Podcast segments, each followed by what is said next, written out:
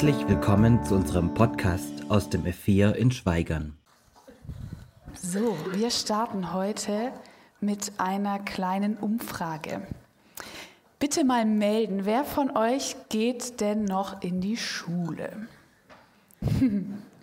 Das sind ein paar. Wer macht eine Lehre oder äh, studiert oder macht sonst wie Ausbildung? Hm, das sind weniger. sind hier Lehrkräfte anwesend? Ja, da muss ich mich sogar auch melden. Wer würde denn gerne wieder in die Schule gehen?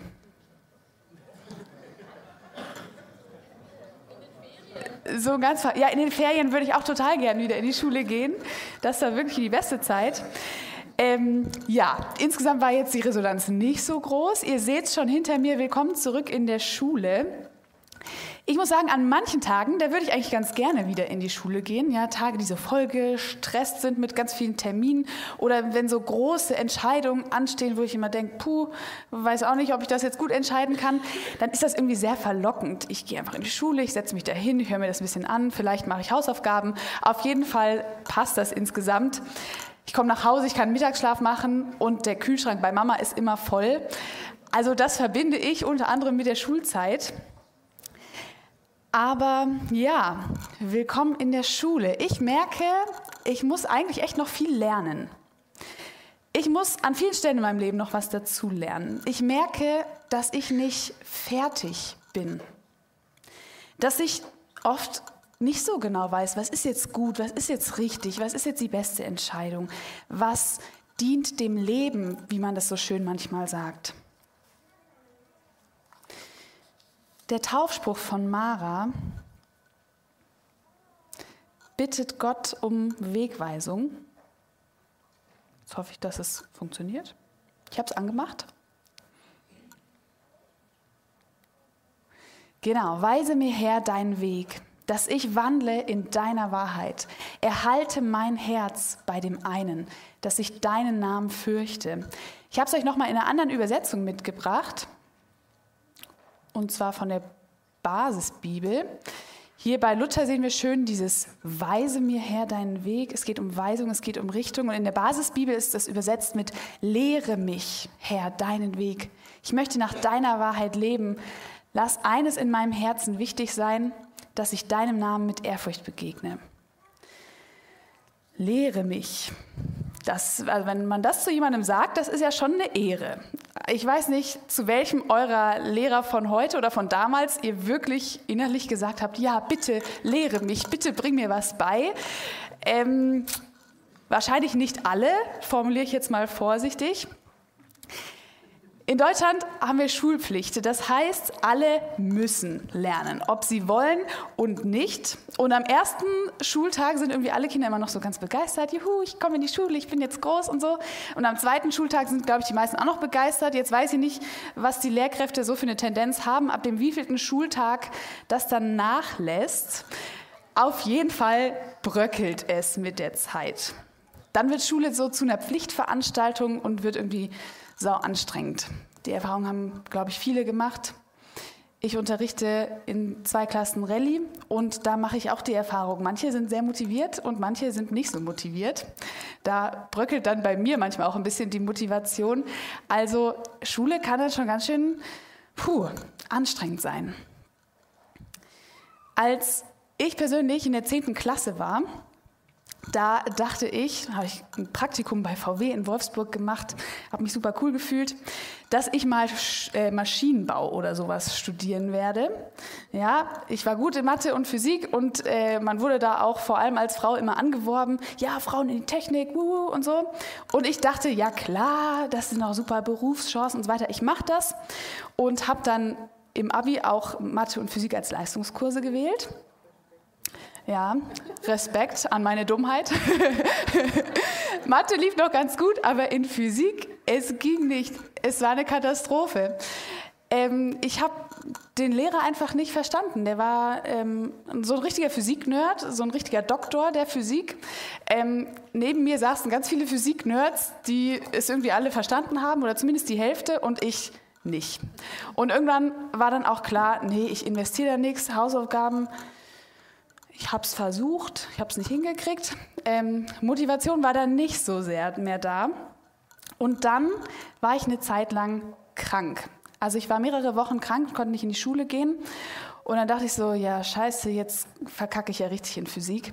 Und in der Zeit musste ich halt so richtig reinknüppeln, musste mir das alles selber beibringen, habe verschiedene Bücher gelesen, YouTube-Videos angeguckt. Ich komme vom Dorf, da musste man YouTube-Videos noch laden lassen, damals vor zehn Jahren, bis man die sich dann am Stück angucken konnte. Es war wirklich ein Commitment, aber es hat was gebracht. Auf einmal habe ich irgendwie die Zusammenhänge verstanden. Auf einmal habe ich verstanden, warum man in diese Formel jetzt diese andere Formel einsetzt. Und es hat so Klick gemacht und auf einmal lief Physik und wurde im Abi eins meiner besten Fächer, verrückterweise. Insgesamt war ich nicht die fleißigste Schülerin, aber diese Erfahrung im Physikunterricht, die hat mir wirklich einiges gezeigt, was alles möglich ist, wenn ich selber für mich Verantwortung übernehme und wenn ich nicht darauf warte, dass mein Lehrer oder irgendwer sonst mir die Weisheit auf dem Silbertablett darbietet und ich nichts selber dafür tun muss. Ich will damit nicht sagen, dass Lehrkräfte keine Verantwortung haben, ihren Schülern den Unterrichtsinhalt möglichst gut und möglichst ansprechend rüberzubringen. Also versteht mich nicht falsch. Aber ich will damit sagen, wenn man sich engagiert, dann ist so viel mehr möglich, als wenn man passiv bleibt und erwartet, dass alles so zu einem kommt. Lehre mich, Herr, deinen Weg. Wie ist das denn, wenn wir von Gott lernen wollen, wenn wir Gott bitten, dass er uns lehrt? Was ist denn dann unsere Aufgabe? Wenn ich bei Gott in die Lehre gehen will, was gehört dazu? Deswegen ist meine erste Frage heute, bin ich bereit zu lernen von Gott und bin ich auch bereit, meinen Teil dazu zu tun? Dafür wollen wir jetzt mal in den Kontext von diesem Vers schauen. Ich habe euch den mal mitgebracht. Das Ganze ist der Psalm 86, ein Gebet von David. Herr, hab ein offenes Ohr, antworte mir denn ich bin niedrig und arm. Bewahre mein Leben, ich bin dir doch treu. Hilf deinem Knecht, du bist doch mein Gott, ich verlasse mich auf dich. Hab Erbarmen mit mir, mein Herr, denn ich rufe zu dir den ganzen Tag. Gib deinem Knecht ein fröhliches Herz. Meine ganze Sehnsucht gilt doch dir, mein Herr. Denn du, mein Herr, bist gut und bereit zu vergeben. Deine Güte kommt zu allen, die zu dir rufen. Hör auf mein Gebet, Herr. Achte auf mein Flehen um Gnade. In meiner Not rufe ich zu dir, denn du wirst mir antworten. Ehrlich gesagt, als ich das das erste Mal gelesen habe, dachte ich so, meine Güte, ey König David, jetzt heul mal nicht so rum. Du betonst so sehr, wie schwer es ist und was du alles tust und so weiter. Und habe so gedacht, David, denkst du, dass man Gott bestechen kann, dass man im Gebet sagen kann, guck mal, was ich alles gemacht habe, jetzt lass mal rüberwachsen, die Gebetserhörung. Hilf mir, weil guck mal, was ich alles richtig mache. Das war mein erstes Gefühl beim Lesen. Und als ich tiefer eingetaucht bin in den Text, habe ich gemerkt, nee, ich glaube, es ist anders gemeint. Ich glaube, David will da nicht betteln und was anbieten, sagen, was ich alles Tolles gemacht habe, sondern er betont, dass er seiner Verantwortung nachkommt, dass er seinen Teil dazu beiträgt, dass er den Kontakt zu Gott sucht, dass er sich kümmert, dass er in die Beziehung investiert. Also genau das Gegenteil von servier mir mal bitte alles auf dem Silbertablett, damit ich nichts machen muss. Wenn wir uns das mal genauer anschauen, ich habe die Sachen mal markiert, wie David seine Situation beschreibt und das, was er tut. Denn ich bin niedrig und arm. Man könnte es also ein bisschen selbstmitleidig verstehen, aber ich würde eher sagen, er erkennt, dass er was braucht. Er erkennt, dass er im Leben nicht komplett alleine durchkommt, sondern dass er angewiesen ist auf Gott. Dann sagt er, ich bin dir doch treu. Du bist doch mein Gott. Ich verlasse mich auf dich. Ich rufe zu dir den ganzen Tag. Das tut David. Er sucht. Meine ganze Sehnsucht gilt doch dir, mein Herr. Auf dieses Wort Sehnsucht möchte ich mal besonderes Augenmerk legen. Wir machen wieder eine kleine Umfrage. Wer hat manchmal Sehnsucht nach Schokolade? Vielleicht in der Fastenzeit jetzt ganz besonders. Ich weiß ja nicht, was ihr so treibt in der Fastenzeit. Wer hat manchmal Sehnsucht nach Kaffee? Oh ja, da gibt es eine große Überschneidung. Warum haben wir solche Sehnsucht nach diesen Dingen, obwohl sie gar nicht so gesund sind? Weil wir erlebt haben, dass sie richtig gut sind und dass das eine tolle Sache ist. Ist ja logisch. Wer hat ab und zu mal Sehnsucht nach so einem sonnigen Urlaub am Strand, vielleicht auf Bali? Ja, oh wow. Vielleicht wart ihr alle noch nie dort, aber trotzdem haben wir Sehnsucht nach was, selbst bei Dingen, wo wir noch nicht erlebt haben, wie gut sie sind, weil wir es uns vorstellen können. Weil wir spüren, dass es gut sein wird, weil wir daran glauben. Sehnsucht ist was, das kann man nicht produzieren. Man kann sich nicht extra anstrengen, um Sehnsucht zu haben. Man hat die Sehnsucht oder man hat sie nicht. Wer keine Schokolade mag, der wird auch keine Sehnsucht nach Schokolade haben. Sehnsucht ist deswegen ein, ich nenne es mal ein Orientierungsgefühl, ich glaube, ich habe mir dieses Wort selber ausgedacht. Aber was ich damit meine, ist Sehnsucht, die zeigt, was wir wirklich wollen. Sehnsucht gibt uns Klarheit über unsere Bedürfnisse und über unsere Wünsche, was wir wirklich denken, was wir wirklich begehrenswert finden. Und dann sagt David, meine ganze Sehnsucht gilt doch dir, mein Herr. Warum sagt er das?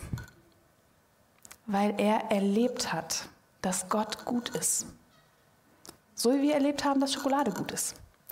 Er hat erlebt, Gott ist gut und deswegen hat er Sehnsucht nach Gott.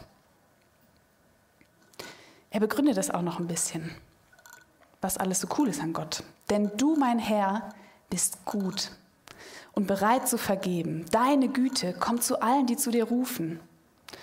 Später noch, du wirst mir antworten Keiner ist wie du, mein Herr, unter den Göttern. Kein anderer kann deine Werke vollbringen. Groß bist du und tust Wunder. Du bist Gott, du allein. Deswegen hat David Sehnsucht.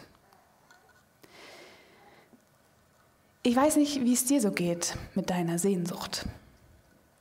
Ich weiß nicht, ob du das schon mal so intensiv erlebt hast. Ja, Gott ist gut und deswegen sehne ich mich nach ihm. Vielleicht bist du zurzeit auch irgendwie eher enttäuscht von Gott oder fühlst dich weit weg. Dann ist es gut, sich das ehrlich einzugestehen. Dann ist es gut, wenn du so mutig bist und das ehrlich zu dir selber sagst und es nicht verdrängst. Verdrängen bringt meistens nichts.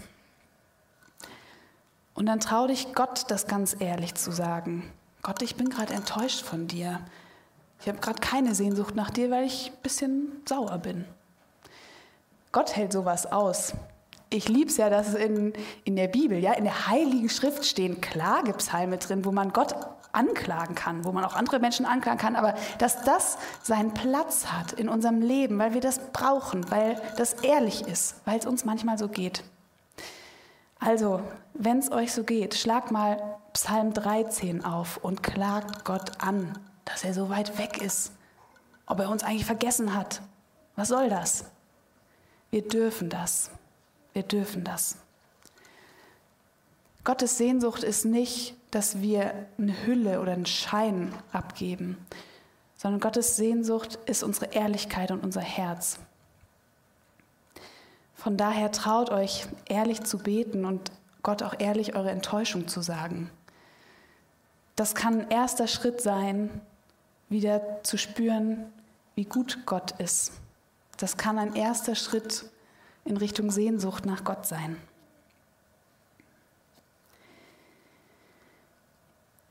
Ich fasse mal noch zusammen bis hierhin. Wir haben uns gefragt, bin ich eigentlich bereit zu lernen? Ja, bin ich bereit, meinen Teil dazu zu tun?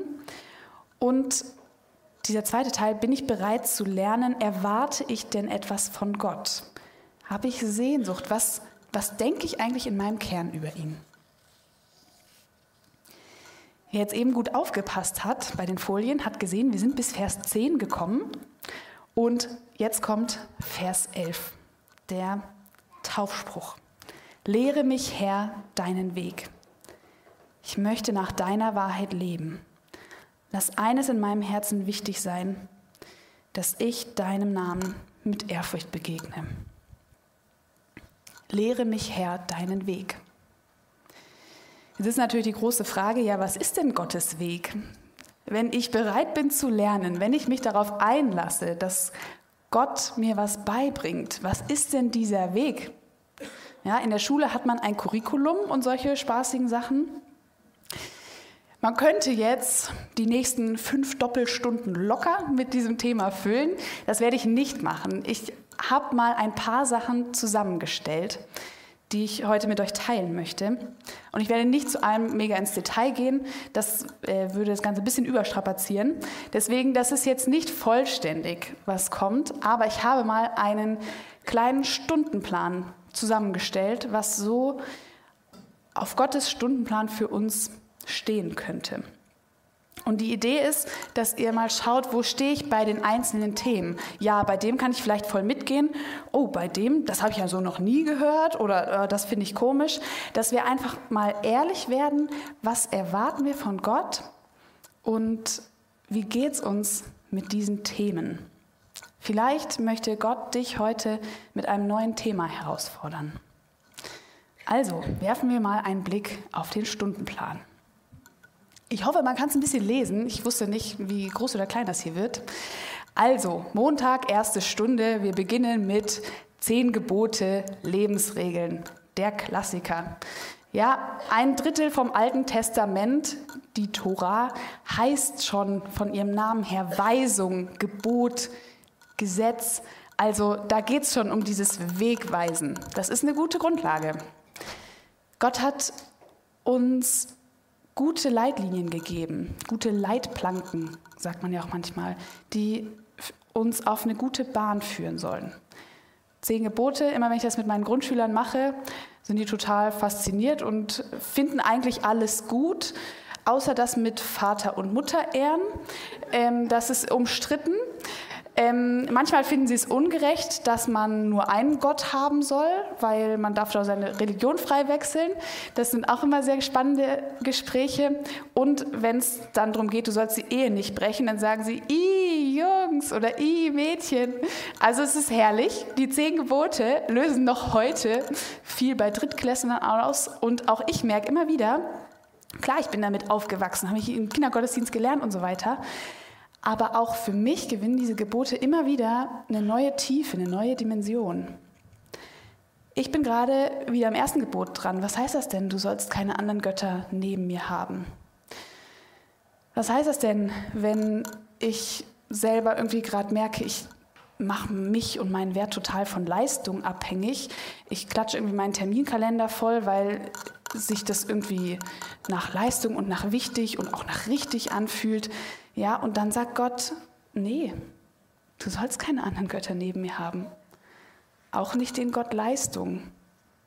Egal, ob es jetzt fromme Leistung oder insgesamt Leistung ist. Nur ich bin dein Gott und ich habe dich befreit. Ihr merkt schon, wenn nur zehn Gebote und nur Lebensregeln auf dem Thema stehen würde, das wäre ein bisschen wenig. Deswegen haben wir einen Gegenpol dazu.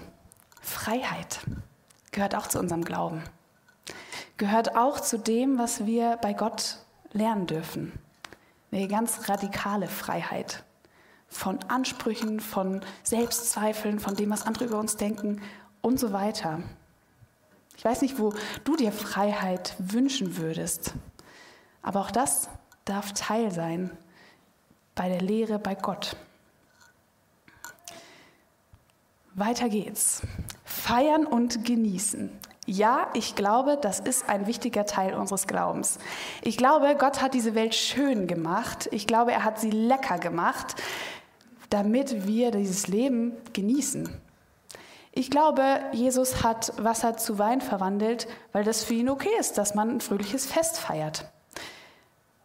Aber wenn das alles wäre und es nur um Genuss und Glücksgefühle gehen würde, das wäre irgendwie auch oberflächlich. Das wäre irgendwie, also mir würde da auf Dauer der Sinn fehlen. Deswegen hat auch das ein Gegenstück. Das heißt verzichten. Jesus konnte feiern, Jesus konnte das zulassen, dass eine Frau ihn mit ultra teurem Öl die Füße einreibt und ihm dadurch Wertschätzung gibt. Aber er hat auch gesagt, ja, der Menschensohn hat keine richtige Bleibe, hat kein Haus. Er hat auch viel verzichtet. Wir brauchen beides. Wir können bei Gott beides lernen. Stärken und Selbstwert.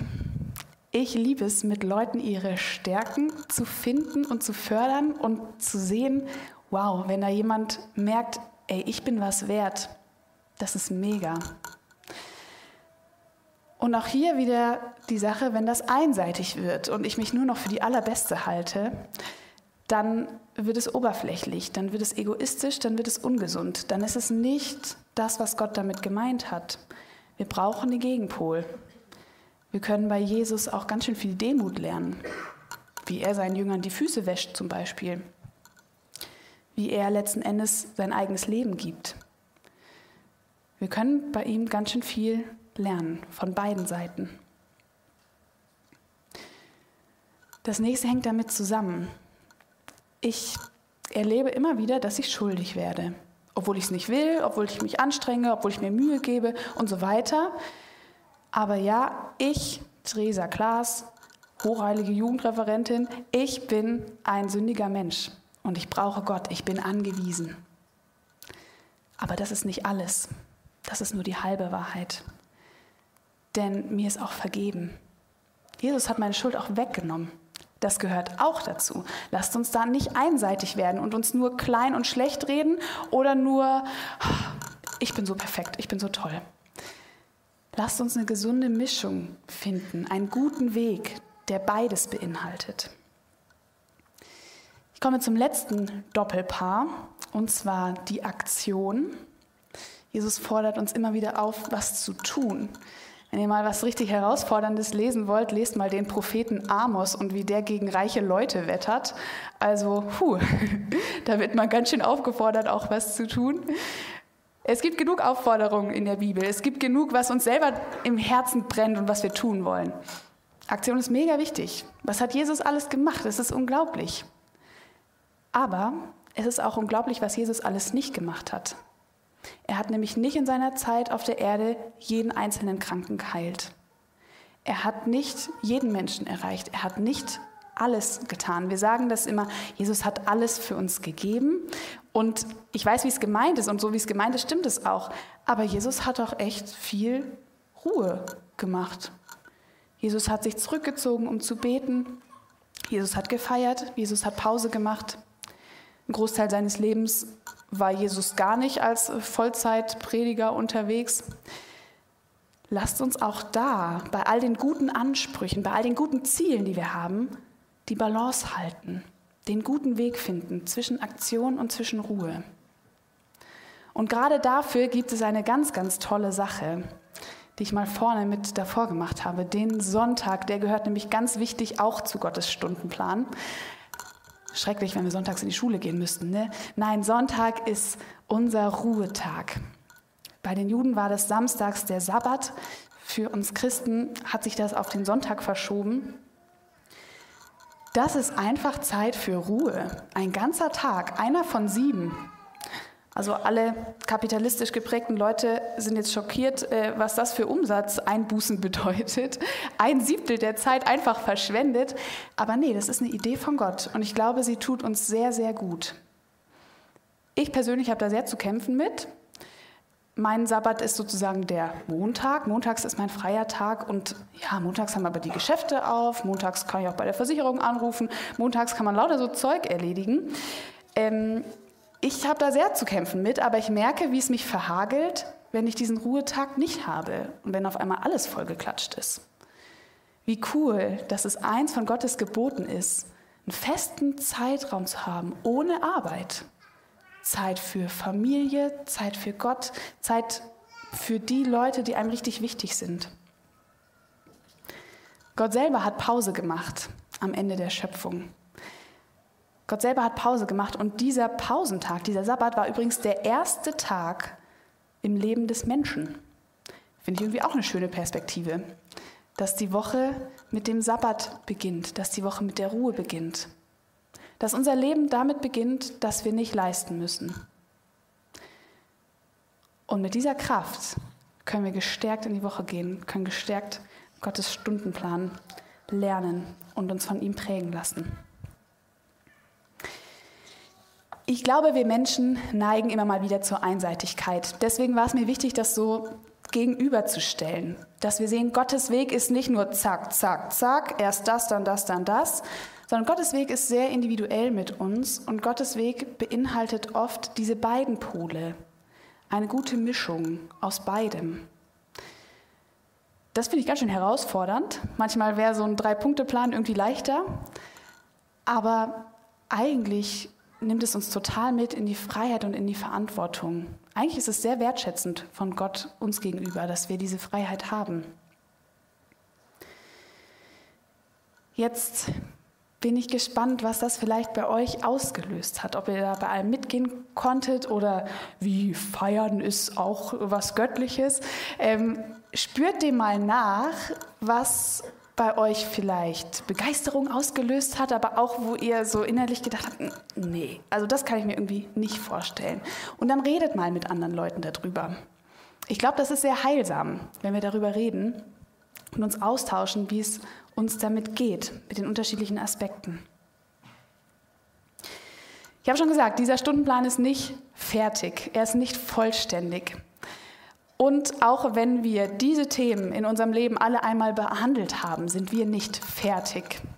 Ja, die Themen kommen wieder. Wir haben eine veränderte Lebenssituation. Auf einmal müssen wir neu herausfinden, was heißt jetzt Aktion und was heißt jetzt Ruhe, wenn ich Kinder bekomme, wenn ich in den Ruhestand gehe, wenn keine Ahnung was. Was heißt jetzt nach dieser einen Sache, die geschehen ist, dass ich Sünder bin, aber dass mir auch vergeben ist? Wir sind damit nicht fertig. Dieser Stundenplan wiederholt sich. Diese Themen wiederholen sich, sie vertiefen sich. Und auch das finde ich irgendwie sehr wertschätzend von Gott, weil er uns nicht in Form bringt, maßschneidert und dann zack, Feierabend, sondern weil er weiter mit uns mitgeht, weil in unserem Leben weiter die Chance zur Veränderung besteht. In unserem Leben kann sich was verändern. Sein Weg mit uns geht weiter. Er lässt uns nicht fertig stehen. Er führt uns. Und es gibt nichts, was ihn aufhalten kann.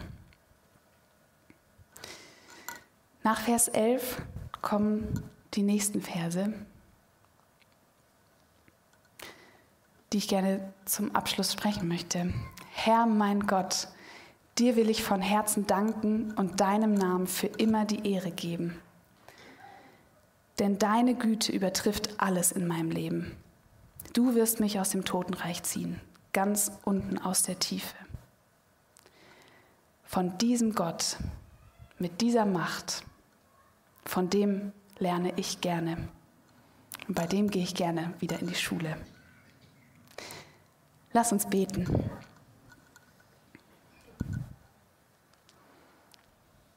Vater im Himmel, danke für deinen Weg mit uns.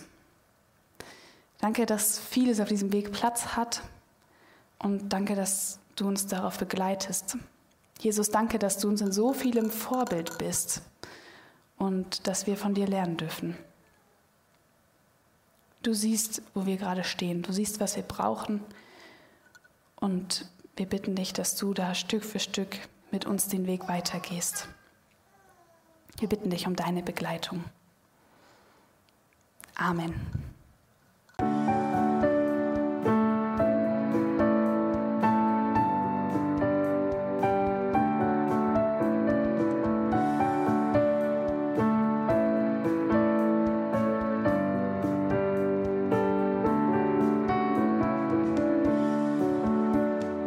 Schön, dass du dir die Folge bis zum Ende angehört hast.